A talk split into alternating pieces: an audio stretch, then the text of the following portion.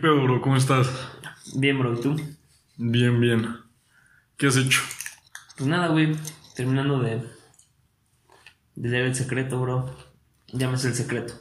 Ya te sabes el Ya me sé el secreto. secreto. Yo no sé el secreto. Porque te voy a decir por qué no es el secreto, güey. Empecé a ver. No sé si has visto, güey. Hay un documental en Netflix del secreto. Sí. ¿Sí? Sí, sí, sí. Es la- o sea, es como película, ¿no? Sí, sí. Bueno, no sé si es película documental. Sí, pero no sé precisamente porque, güey, vi media hora y me quedé jetón. O algo así pasó. ¿Cuál es el secreto en una palabra? En una palabra. Tú. O Dios. O. Que se podría ver como lo mismo.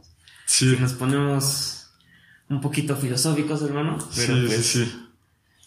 O sea, en, en- más de una palabra, pues el secreto es la ley de la atracción, hermano.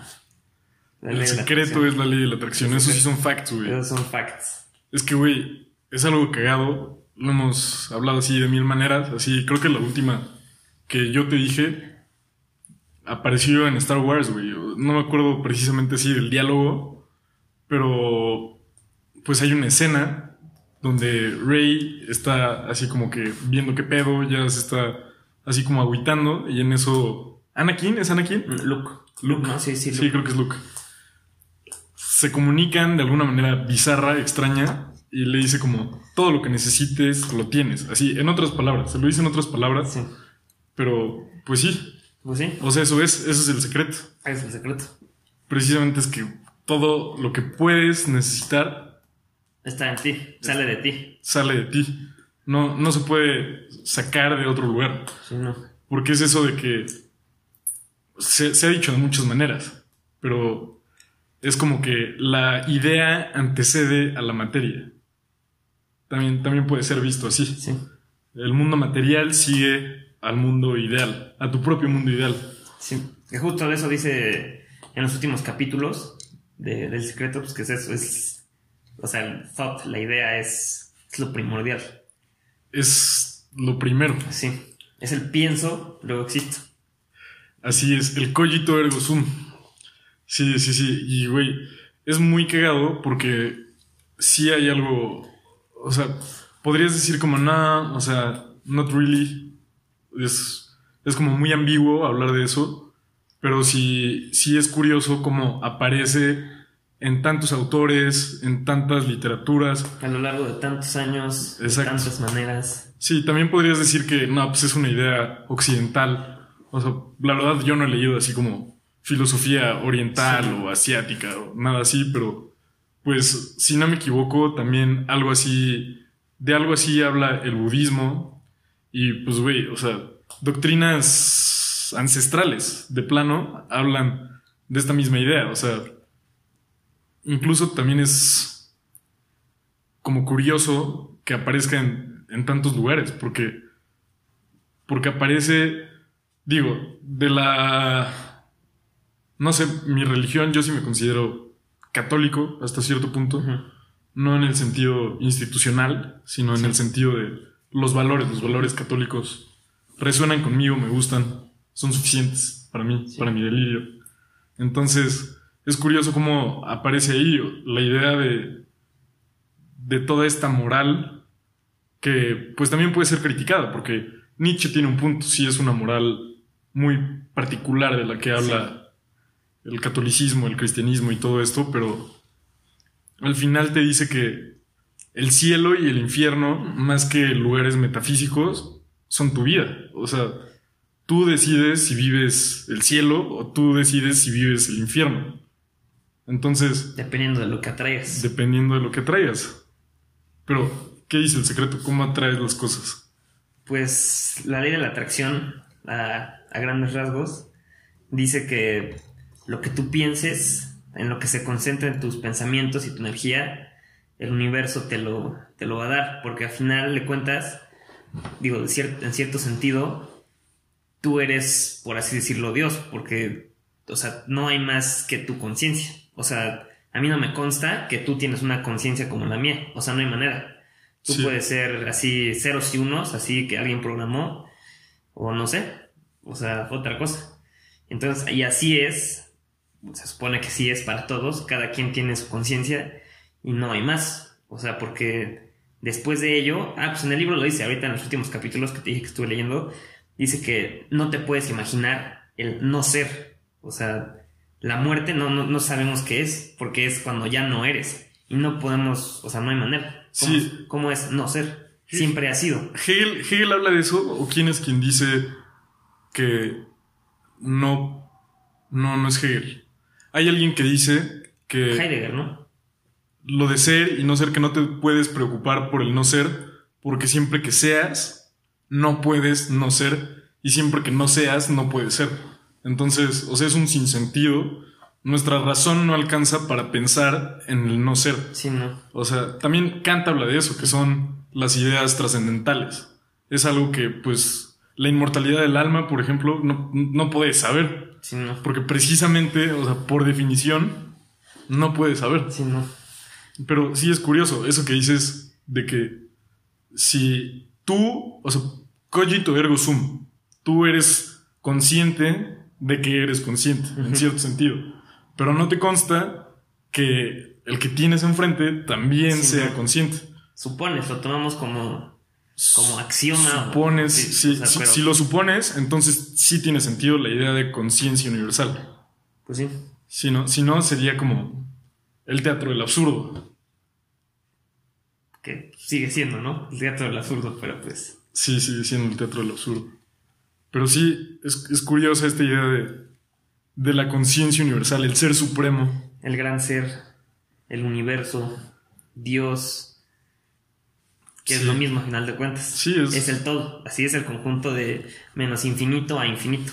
O sea, porque no hay más que eso. No o sea, literal es todo. Es todo. Pero también lo, lo platicamos hace rato, que si le preguntas, por ejemplo, a un físico, digo, no, no te voy a decir, no te voy a hablar de física, pero, pero sí está toda esta idea de la física cuántica, del gato de Schrödinger. Sí, la astrofísica, cosas así. Sí, pero al final son, ¿estás de acuerdo? Distintas maneras de ver lo mismo. Sí, exactamente. Pues te digo, en el libro decía, este, esta ronda este, pone que si le preguntas a un astrofísico, te va a decir como, no, pues este, está la energía la materia este, no se crea ni se transforma, digo, no se crea ni se destruye, solo se transforma. Entonces supone que siempre ha habido energía y se ha estado transformando a lo largo de millones de años, pero pues a final de cuentas es la misma cantidad, nada más que de diferente forma. Eso por la parte de un físico. Entonces la energía siempre ha sido, es y siempre será. Y también dice, si le preguntas tú a un teólogo qué es Dios, te va a decir es una sustancia, algo que siempre ha sido que es y siempre será, porque es algo divino, algo pues, grande, que es lo mismo. Diferentes palabras, pero es exactamente lo mismo. Es exactamente lo mismo, sí, y pues, no hay como que... No hay que buscar más, ¿no? En cierto sentido, es triste como... como se desacreditan unos a otros, ¿sabes? Sí. Muchas veces pasa que el científico dice, el filósofo está hablando basura, así no tiene idea de lo que está hablando, se está haciendo una chaqueta mental, así es un juego de palabras complicado y ya. Sí. Que podría ser cierto, pero, o sea, el, el teólogo diría como no, pues el científico solo está midiendo cosas que también podría ser cierto. Y si lo piensas así en un sentido muy abstracto, las medidas también son arbitrarias, o sea... Completamente arbitrarias. Los, los parámetros que utiliza la ciencia, claro, tienen una precisión que no es comparable a ninguna otra disciplina, porque sí tienen algo de rigor, tienen, existe un método científico, existen muchas maneras de jugar al mismo juego de lenguaje, y eso ha permitido que avancen otras cosas, como la ingeniería. La ingeniería, pues, se apoya en lo que la ciencia prueba o descubre o no sé. Pero al final de cuentas, pues son igual de abstractos. O sea, siguen siendo juegos de lenguaje. Y a pesar de que haya juegos de lenguaje que tienen sentido, y haya juegos de lenguaje que no tienen sentido, pues siguen siendo juegos de lenguaje. O sea, el hecho de que un científico te lo diga, o de que un teólogo te lo diga, no hace menos válido ninguno de los dos puntos. Siguen siendo muy válidos. Sí. Sí, nada más, como tú dices, la idea de que por un lado está la ciencia y del otro está la filosofía y del otro la teología y son como aparte. Que sí, o sea, en cierto sentido cada una tiene su campo, pero pues, ¿quién fue? Fue, fue que dijo que, o sea, tenemos que hacer una ciencia, bueno, que que propuso la sociología, que reuniera todo, pues, porque, o sea, sí, ¿cómo, cómo vamos a tener algo que, que es solito, así, nada más, o sea, solito aparte de todo lo demás? O sea, si no agarramos todo y lo ponemos junto, pues no vamos a llegar a, pues a la verdad, si es que la vamos a descubrir o no, o no, sé. Sí, no, pues llegar a la verdad, conocer la verdad, Pues no. pues es, no, sí, es, más bien es, es obvio, o sea, lo tenemos siempre, pero nos complicamos, o sea, la verdad es que eres y solo eres en el presente. Yo creo que esa es la verdad y se relaciona con el secreto. A final de cuentas, no, no existe nada de... No existe nada fuera de este cruce de tiempo y espacio que llamamos presente. Y existe a cada instante y Hegel, somos y dejamos de ser. Dejamos de ser. Pero al final de cuentas, esa, esa verdad a la que tendemos, sí podemos aspirar. Y en ese sentido es cuando, cuando parece útil esta idea de que la ciencia debe servir al hombre. Y en ese caso, no solo la ciencia, sino cualquier conocimiento, Cualquier disciplina. cualquier disciplina debe estar orientada al hombre, sino ¿qué sentido Sí, tiene? Sí. Es, sí, y es triste, así, si lo piensas como conciencia universal, porque bueno, vamos a partir aceptando que existe la conciencia universal. Yo creo en la conciencia universal. Yo creo en la conciencia universal. Entonces sería un sinsentido hablar de algo que no fuera la conciencia universal. Entonces, en ese sentido es interesante pensar qué le aportamos a la conciencia universal. De, de qué está hecha en el 2020 la conciencia universal? Replanteo. Mi punto va hacia una crítica de lo que hemos hecho. Siento que la sociedad occidental, bueno, no puedo hablar por toda la sociedad occidental, puedo hablar por lo que yo he vivido, por lo por lo que, sí, por lo que conozco, pero a veces me parece que nos, nos dejamos llevar por cosas sin sentido. No sé, vi el otro día una frase, seguramente en alguna red social, que decía, las redes sociales son los nuevos cigarros. Y es cierto. Porque si la conciencia universal se alimenta, en cierto sentido, de todo lo que, así, internalización, Externalización. sí, todo, todo ese ciclo dialéctico. Tesis. Tesis, síntesis, ah, tesis, antítesis, síntesis. Antítesis, sí. ¿Qué, qué, qué le estás aportando tú como una conciencia individual a la conciencia universal? Ahí se pone deep, porque muchas veces creo que todos somos culpables, en cierto sentido, de no aportar nada útil a la conciencia universal. Sí, estoy de acuerdo. Porque, o sea, si lo ves desde un punto de vista nihilista, pues no, no tienes que aportarle nada a nadie. Sí, no. Tú estás aquí y puedes hacer lo que quieras. Quieres. Puedes no hacer Y nada. no va a importar al final de cuentas. No importar al final de cuentas. O, o sí importa. Y sí importa, no en un sentido tan abstracto, sino muy, muy concretamente. Tú existes y a lo largo de tu existencia vas a conocer a N número de personas y las vas a impactar. Porque todos nos afectamos mutuamente El efecto mariposa. el efecto mariposa. Entonces, si por ti fuera, ¿cómo quieres, cómo quieres impactar? Porque, bueno, podrías decir como, el holocausto no es culpa de nadie, o es culpa de alguien. Y cualquiera de esos dos, de esas dos afirmaciones, pues son falsas. O sea, porque no es culpa ni de uno, ni es culpa de nadie. En realidad es culpa de un colectivo. Sí. Más de algunas personas, pero pues al final de cuentas. Claro. Y hay gente que es, es esta idea de la oposición de tú que aportas. Ok, estás en un sistema que no puedes cambiar Porque Heidegger, el ser ahí en un mundo eyectado, en un mundo dado. El mundo está dado. Pero tú, ¿qué le das al mundo? ¿Qué, qué le aportas al mundo? Tweets, tweets pendejos. Tweets pendejos. Pero si hacen feliz a alguien, o sea, un memero, trips densos. Trips densos. ¿Qué onda con ese bro? Hizo una cuenta de Instagram, impactó mi vida. Sí, te, mejora el día 10 segundos, así gratificación inmediata. Y a veces te, te pone a pensar así cosas raras. Trips densos. Te meten unos trips densos. Completamente. Pues sí, no hay, no hay nada inherentemente inútil. Es que esa es otra. Tú no puedes saber si lo que estás haciendo es útil o si es inútil. O si va a tener un chingo de impacto o si no va a tener nada de impacto. Es prácticamente imposible saber.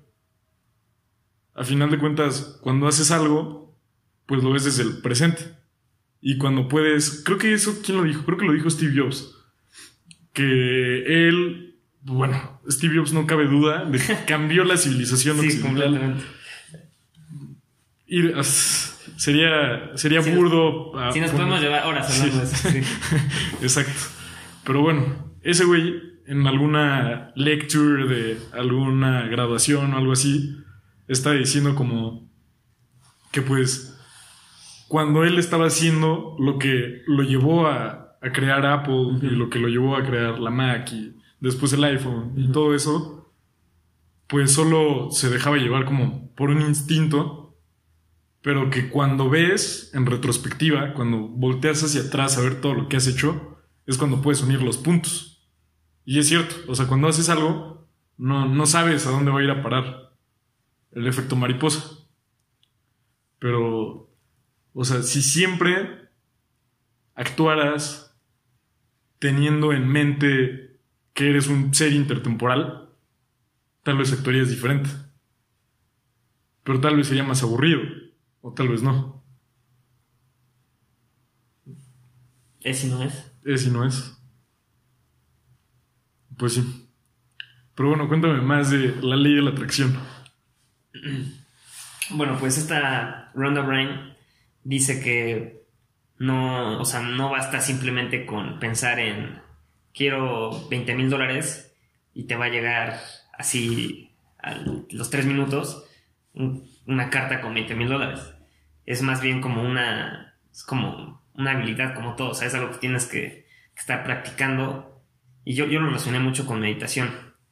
Este, porque la meditación que, que he estado intentando aprender en vano, porque la verdad es que no le he dedicado tiempo, pero no es como que alguien se pueda sentar 10 minutos a meditar y, estar, o sea, ya meditando en sí, o sea, es algo que, que requiere práctica. Los monjes que llevan meditando 20 años, o no sé, 50 años, obviamente están en un estado de conciencia diferente al nuestro. O sea, están. No, ni siquiera sé cómo explicarte. O sea, no, no sé. No, no he vivido esa experiencia. o, sea, no tengo las palabras para describirlo. Entonces, esta ronda dice que es algo que, que tenemos que, que practicar constantemente. Y pues es difícil, a final de cuentas, porque muchas veces pasa que dudamos de nosotros. O sea, por más que seas positivo, pues a veces está esa vocecita en tu cabeza diciendo como de, chin, pero es que, ¿qué tal si esto? ¿O qué tal si aquello? Dudas. Que al final de cuentas es normal. O sea, es, imposible pensar en algo y convencerte de, esa idea luego, luego. Entonces, pues obviamente tienes que, en, el libro dice que, que no solo tienes que, que, pensar en algo, tienes que, tienes que actuar como si ese algo que anhelas ya fuera, o sea, que digo, podemos hablar de ahí del tiempo, que, o sea, que al final de cuentas, tú, tú verlo como si en el futuro ya, o sea, ya es, o sea, es al mismo tiempo que ahorita. Entonces, este, yo creo que esa parte está muy interesante porque pues, literal te dice, te tienes que proyectar. O sea, que es lo mismo que dice Heidegger, o sea, es, es lo mismo. Tienes que proyectarte, tienes que visualizarte, porque si no, o sea, ¿Cómo, ¿Cómo va a pasar algo que no, que no pasa por tu cabeza, por tu pensamiento? O sea, todo lo que puedes imaginar es real. Pero si no, o sea, si no pasa por tu cabeza, si no lo visualizas, pues no, o sea, ¿cómo? Sí. También Ford tiene una frase que está también ad hoc. Either que- you can, either if you think you can, or you can't, either way you're right. Viene en el libro. Ah, sí. frase, Sí, pues, güey. También hay una, que no, de Carl Jung, Mm. pero no, no me acuerdo de la frase. La voy a, ahorita voy a, llegando a mi casa agarro el libro y te digo cuál es. Sí, pero es, es, es lo mismo. Es. Porque es esta idea que Heidegger pone en unas palabras muy, muy cagadas, que es el ser en el tiempo. Y pues es cierto, o sea, dentro del horizonte, que es el tiempo, tú siempre estás en el presente. Y sí te puedes proyectar hacia el futuro, pero también tienes algo de fáctico, algo que ya, ya fue. Y también es interesante, hay otro, otro libro que estuve leyendo hace poco, se llama El poder de la hora. Y Creo que he escuchado de él. Sí me suena. Sí bastante conocido, ¿no? sí, sí, fue, creo que fue bestseller el año pasado, hace un par de años. Sí, sí he escuchado. ¿De quién es? ¿Quién escribió? No recuerdo. Mm. Noah Yuval, tal vez. No, no estoy seguro. Pero bueno, está interesante porque ese libro, la premisa es que cualquier sufrimiento que tengas en tu vida viene de no aceptar el presente. Porque, digo, se dice fácil, pero Sí. la idea está un poco más complicada. Te dice, cuando te preocupas, estás poniendo tu conciencia en algo que no es, es Sí. en el futuro. Estás viendo escenarios, haciéndote una chaqueta mental y suponiendo qué podría pasar, asumiendo cosas que no son, no son un hecho todavía. Entonces, para eso su solución es, pues no lo hagas, porque cuando eventualmente te encuentres en una situación tal que tengas que decidir lo que ahorita te estás preocupando, pues de cualquier forma lo vas a poder hacer. No hay necesidad de que lo pienses desde ahorita. Sí.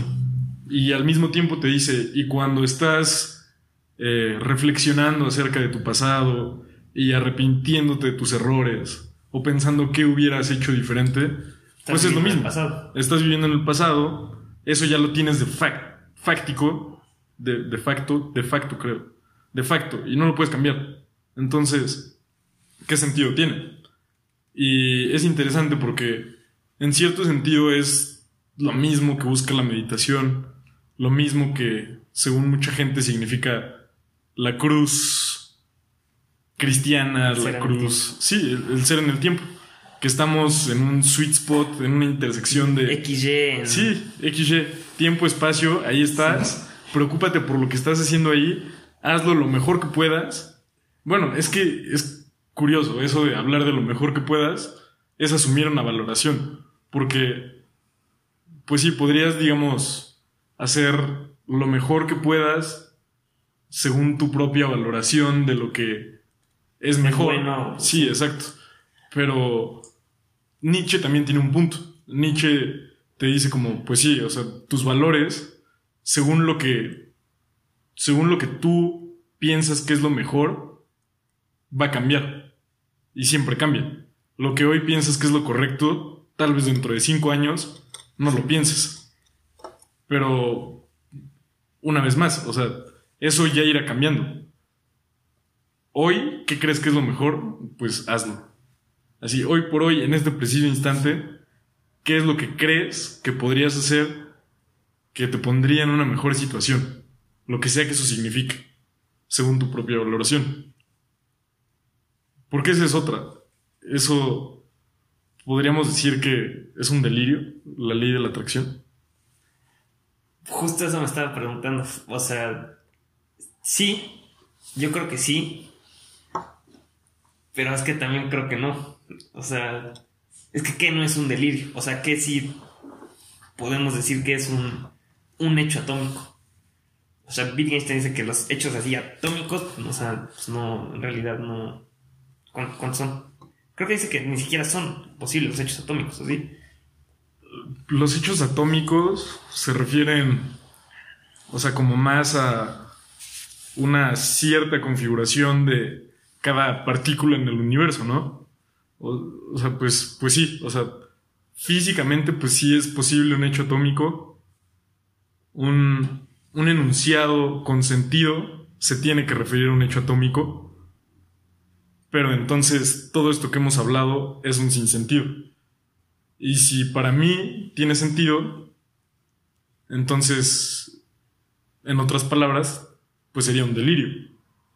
Que estemos jugando un juego de lenguaje porque el significado de cada palabra que hemos dicho en este rato, pues es distinto para ti y para mí. Aunque sea... Sí, un 2%. Sí. O sea, nuestro trip es así diferente. Diferente. ¿Cuánto? ¿Quién sabe? Sí. Sí, pues es esto mismo de, de la idea de lo que yo veo azul, tú no lo ves rojo. Sí, pues sí. Sí, es que e, es chistoso porque pues ya lo han dicho muchos sabios antes cuando cuando te preguntas si qué no es un delirio, pues es lo mismo que en otras palabras se preguntó Descartes. Y ese güey llegó a la conclusión de que lo único que podía tomar, o bueno, el principio que podía tomar para el resto de su filosofía era cogito ergo sum. Eso era su única verdad. Eso sí es. Eso sí es una verdad. Sí. Entonces, then again, tiene sentido la ley de la atracción. Pues sí. Porque, es el pensamiento. Sí, en eso se apoya. En eso se apoya.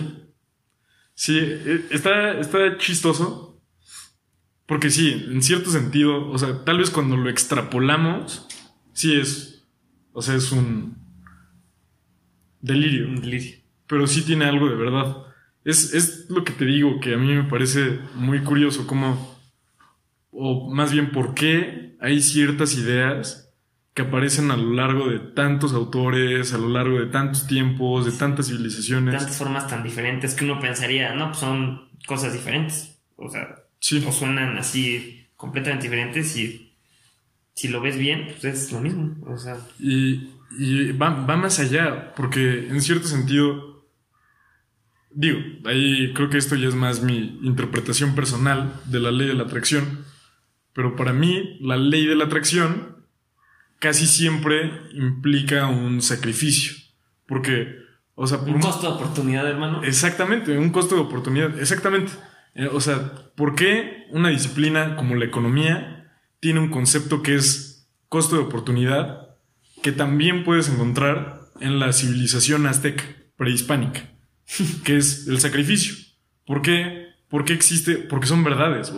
No, bueno, no lo puedo decir con absoluta certeza, pero para mí son verdades y son verdades que aparecen en todos los lugares de bueno, no en todos, pero en muchos pensamientos a lo largo del tiempo. Sí. Y, es curioso porque también, por ejemplo, esta idea de, del budismo que te dice, se relaciona mucho con, con el eterno presente, con el eterno retorno de Nietzsche, con, con todas estas cosas. Y es como, pues no hagas aquello que... Sí, sí, es, no hagas y bueno, la regla de oro también es. También se Sí, ¿por qué, ¿por qué se relacionan todos estos conceptos? ¿Tienen una razón de ser? Porque sí podrías decir, de muchos de los autores que hemos mencionado, sí pues trazar una línea pues muy clara, ¿no? Ah, que es como civilización occidental, todas estas cosas, pero hay muchos que no. o sea, si te vas, por ejemplo, al budismo y a esta idea de él vive, vive al día o el carpe, diem, o sí, todas esas cosas tienen algo en común, que es difícil de señalar, difícil de poner en palabras, pero cuando tratas de comprenderlas, sí encuentras una similitud. Y podríamos decir que el hecho de que se repitan a lo largo de tantos momentos históricos las hace más verdaderas. Sí. Pues sí, yo creo que sí. Sí, ¿no? Porque si no, ¿qué, qué pedo? sí, pues sí. Pues sí, es como... O sea, yo siempre... Digo, yo antes no era... Bueno, de chiquito, pues uno es... Creía en Dios, bueno, ni siquiera puede decir que creía en Dios, pero pues ese como, ah, o sea, sí existe, porque yo veía... O sea, digo, aquí en México, como es católica la mayoría de la población, y mis papás son católicos, digo, no, no van a misa todos los domingos y rezan o lo que quieras. Pero pues yo decía, ah, no, pues yo soy católico y, pues, o sea, pues sí, sí existe Dios, ¿no? O sea, no. O sea, de chiquito no te lo cuestionas. Sí. O sea, eres el camello. Bueno, no, no. Mentira, mentira, mentira. O bueno, ahorita que lo pienso, está. ¿De chiquito qué eres? No, es que se supone que de chiquito eres el superhombre, ¿no? O sea, Porque sí, eres el niño. pero en cierto sentido también. El camello. Bueno, no, sí. No, precisamente sí eres el niño. Es que sí, por eso te dije que sí, sí. ahorita que lo pensé, como, ah, chinga. Sí, sí, sí. Ok, ok, sí, sí. Y tuve una etapa de, de ateo donde yo dije como, no, o sea, creer en Dios es para, para tontos, así, gente que no sabe. O sea, la ciencia, la ciencia es lo bueno, así, en secundaria, o sea, ¿qué sabías en secundaria? O sea, y ya, y ya, pues justo cuando entramos a la universidad, que empezamos a leer filosofía, bueno, historia de la filosofía, no filosofía pura como tal, y pues te vas dando cuenta de muchas cosas. Y pues ya me hice, la verdad es que me hice religioso. Y luego, pues, sí, o sea, digo, hasta el día de hoy me pongo a pensar como, bueno, pues, o sea, ¿quién tiene razón? ¿Los católicos? ¿Los judíos? Este, ¿quién? Sí. Pero pues es que es lo mismo, o sea, es el... ¿Qué era? ¿El nómeno era la cosa o como tú la percibías? El nómeno es la cosa, La en, cosa sí, en sí. En otras palabras. Que es lo mismo, güey. El nómeno, que es Dios, o sea, o sea, es en sí, o sea, y las diferentes religiones, pues cada una tiene su fenómeno, pero pues al final de cuentas es el mismo nómeno. Sí. Sí, hablamos, hablamos de lo mismo, en, en otras palabras. Pero sí, yo, yo en realidad, pues sí, o sea, creo que lo dije hace rato, pero sí me considero católico, pero en cierto sentido. Hubo así, a mí el que de plano me hizo cambiar, porque yo también crecí en familia católica, mi papá pues no es muy creyente, pero mi mamá sí. Este, yo hice mi primera comunión, Sí, yo también. sí, ot- otro par de Pero ni siquiera lo piensas así como... Sí, no. ah, pues, Pues sí. Ok, ajá. Exacto. No le es- das mucha energía, dices como, está bien. Sí, pues sí. Es algo como muy X. Ah, ahorita hay algo que quiero hablar de eso, pero bueno, el chiste es que también así estuve un rato.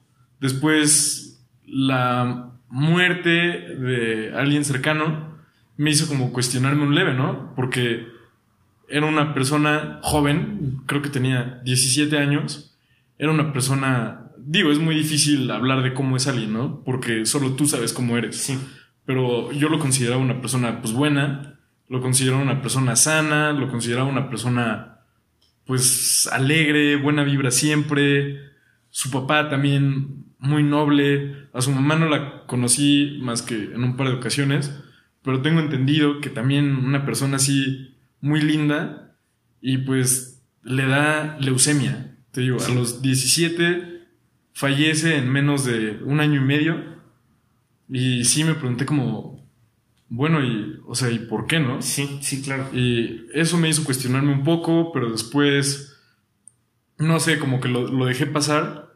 Y también en la universidad, cuando leí un poco del estoicismo, resonó mucho en mí. Y otra vez fue como, ah, no, sí, definitivo soy católico. Y después leí a Nietzsche y fue como, ¿qué pedo? Ahí dije como, no, pues, o sea, de plano soy un borrego del sistema. Y entonces dije, no, no, no, tengo que hacer algo.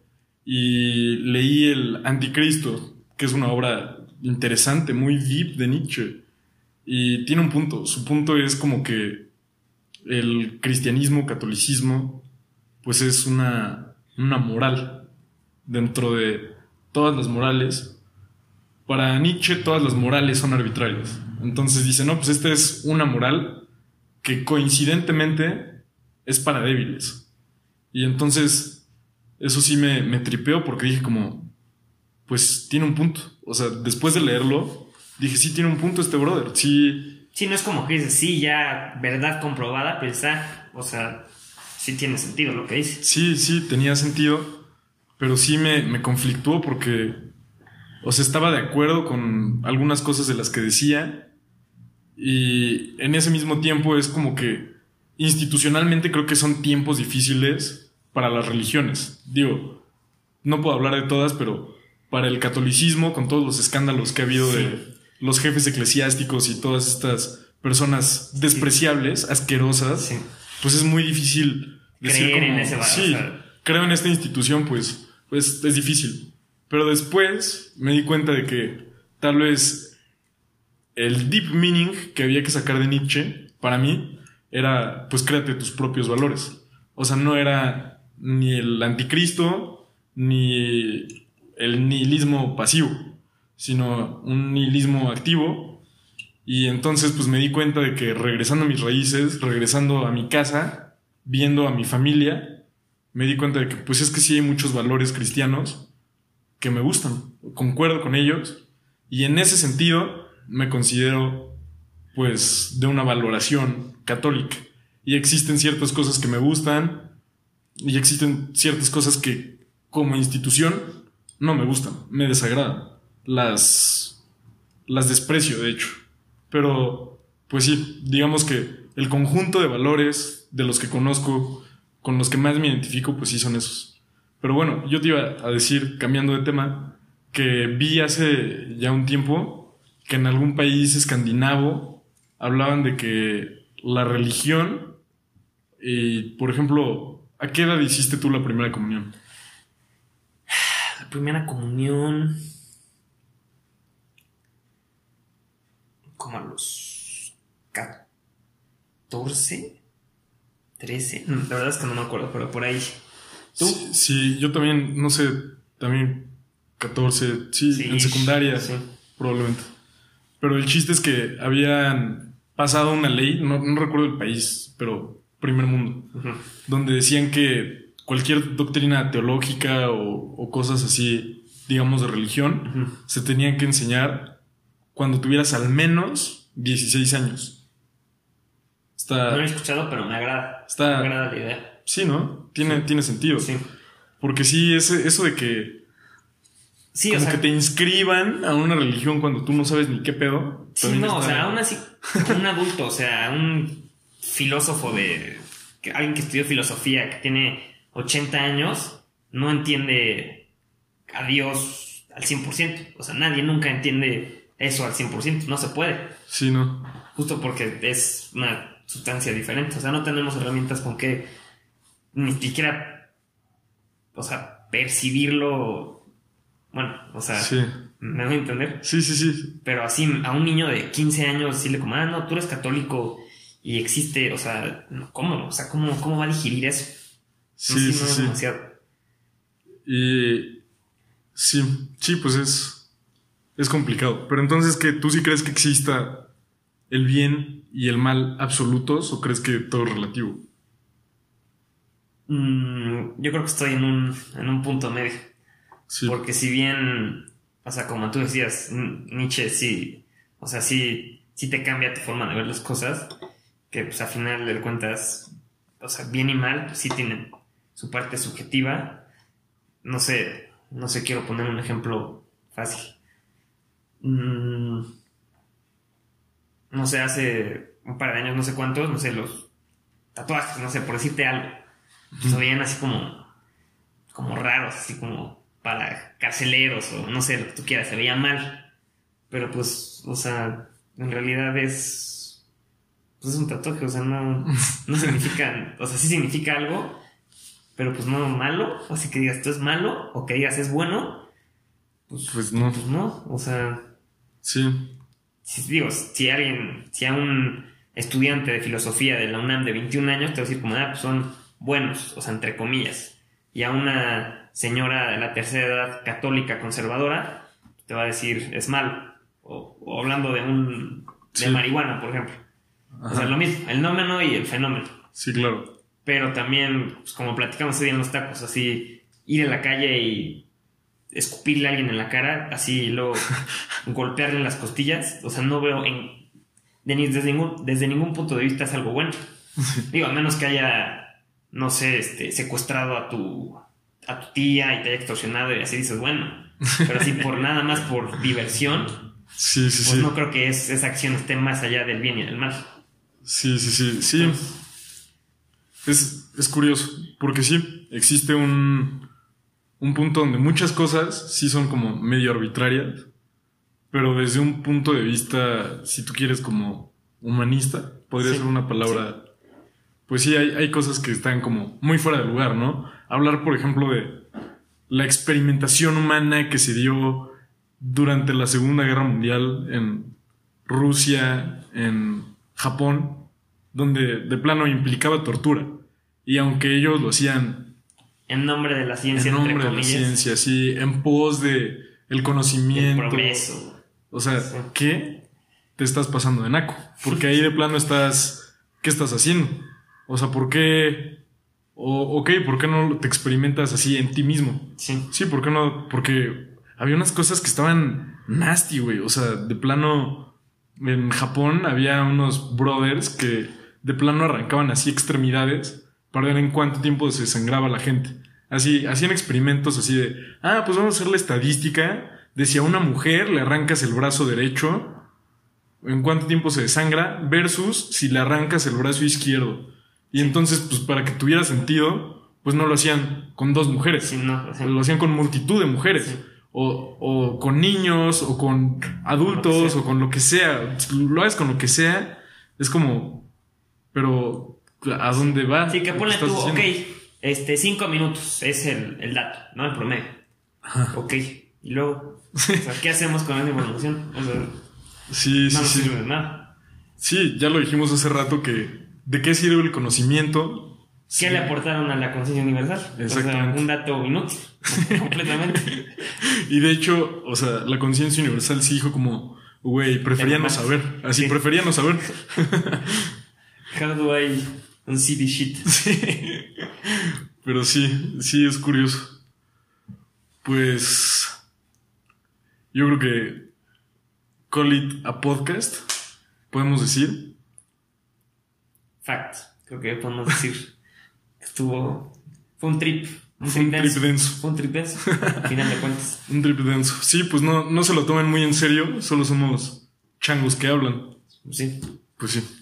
Saludos a la conciencia universal.